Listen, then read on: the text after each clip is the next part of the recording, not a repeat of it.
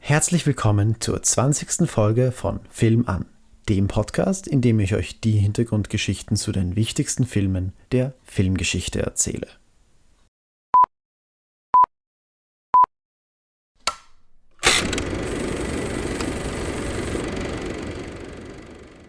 Heute rede ich von Gladiator, mit dem Ridley Scott es geschafft hat, den totgeglaubten Monumentalfilm der 50er und 60er Jahre ins 21. Jahrhundert zu holen und welcher weltbekannte Musiker das Drehbuch für einen nie realisierten zweiten Teil geschrieben hat.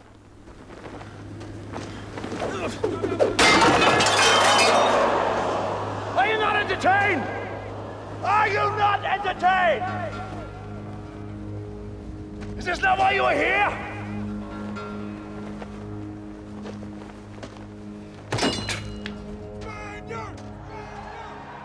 Begonnen hat alles mal wieder bei Steven Spielberg. Als einer der Gründer von DreamWorks hatte er einen Exklusivdeal für drei Filme mit dem Autor David Franchoni, der sein nächstes Drehbuch über das alte Rom schreiben wollte, allerdings nicht ohne einen Bezug zur Gegenwart zu finden. What I was trying to find a way in with, with Colosseum for us on Gladiator was how, how is this about us?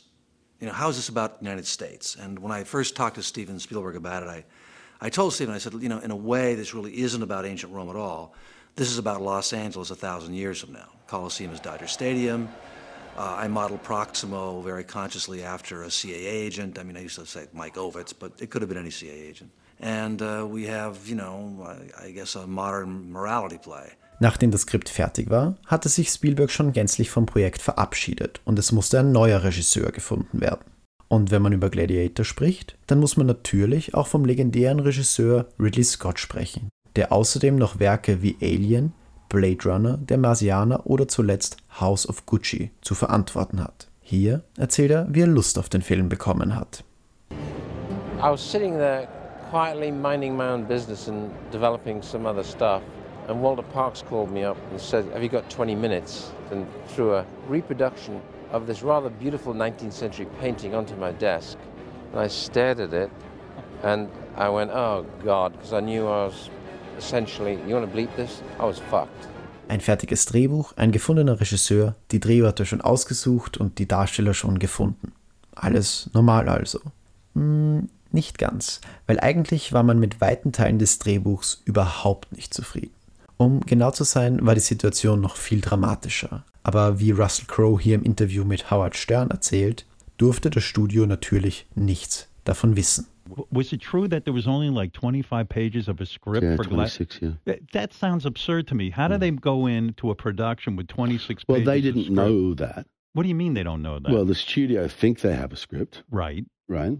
Um, and other producers think they have a script. But when Ridley and I sat down together and we went through it page by page and we marked stuff that made no sense or that was silly. That you whittled it down to 26 pages. Yeah, it might have actually been 22 now that I think about it. Yeah. Nur um das ganz kurz einzuordnen. Eine alte Drehbuchregel besagt, dass eine Seite Drehbuch ungefähr eine Minute im Film widerspiegeln wird. Das wären also gerade einmal 22 Minuten von den 155, die der Film schlussendlich werden sollte.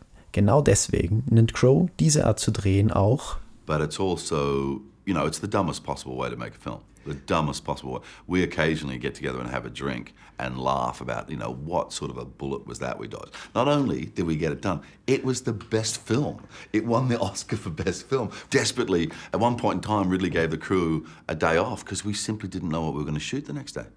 We didn't know what we were going to shoot. So we had to go back to my house, you know, me, him, and David Franzoni, one of the producers who was also the original writer, and try and work it out. Zu den ganzen hausgemachten Problemen ist dann auch noch der unerwartete und tragische Todesfall von Oliver Reed gekommen. Der hat seine Szenen noch nicht abgedreht, deshalb musste das Drehbuch abermals während dem Dreh verändert werden. Crow hat deswegen vollkommen recht, wenn er sagt, dass es unter diesen Umständen wirklich mehr als erstaunlich ist, dass der Film so gut geworden ist. Immerhin ist er ganze elfmal für den Oscar nominiert worden und hat fünf davon auch mit nach Hause nehmen dürfen.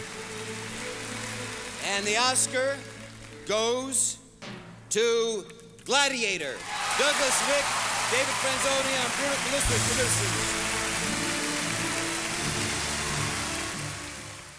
Ridley Scott bleibt trotz dieser und auch anderen Nominierungen bis heute ohne Oscar.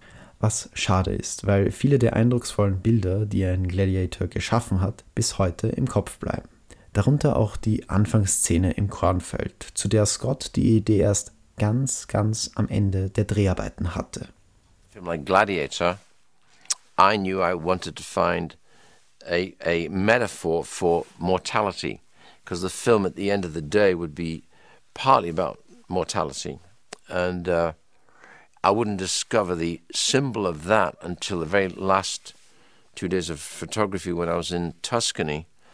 And I've got a double standing in his Roman leather armor and tunic. He's standing waist deep in wheat. And he's actually stroking the corn, uh, the wheat or the corn like that. And I, which every, if you stand with, you'd almost certainly do that. And I was watching that and thinking, right, there's the opening shot of the movie. So you get a steady cam, you follow him through, that becomes the opening of the film.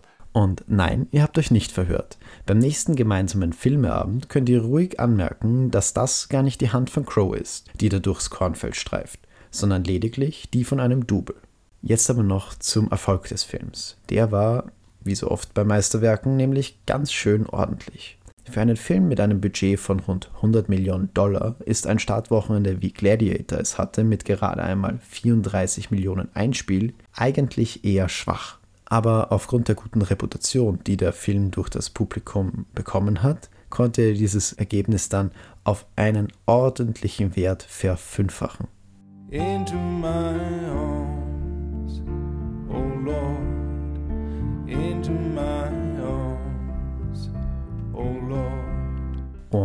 das so ist, wenn Filme derart erfolgreich sind, dann denkt Hollywood natürlich auch über ein Sequel nach. Auch wenn es wie in diesem Fall wirklich überhaupt keinen Sinn macht.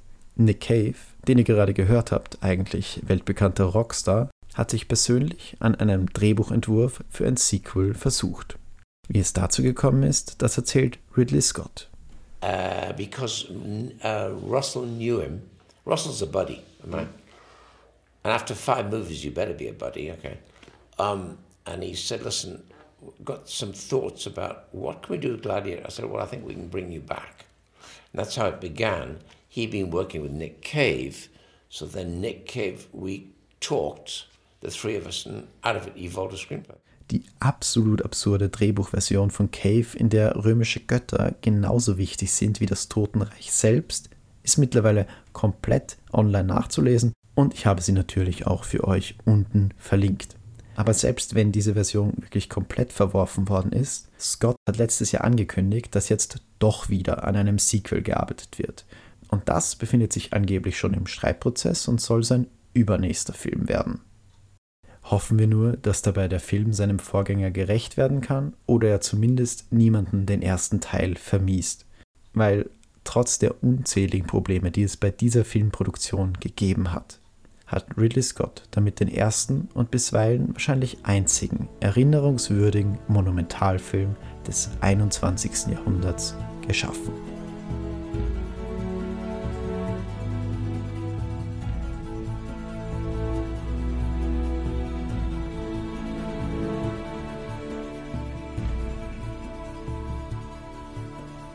Danke fürs Zuhören, auch bei dieser Folge von Film an.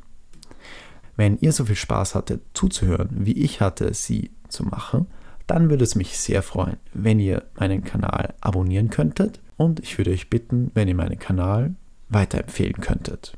Am besten an eure filmbegeisterten Freunde. Wenn ihr auch über Social Media regelmäßige Updates bekommen wollt, dann könnt ihr mir gerne auf Instagram folgen unter unterstrich film.an unterstrich. Ansonsten bleibt mir nicht mehr viel zu sagen, außer mich noch einmal für euer Zuhören zu bedanken und natürlich Film an.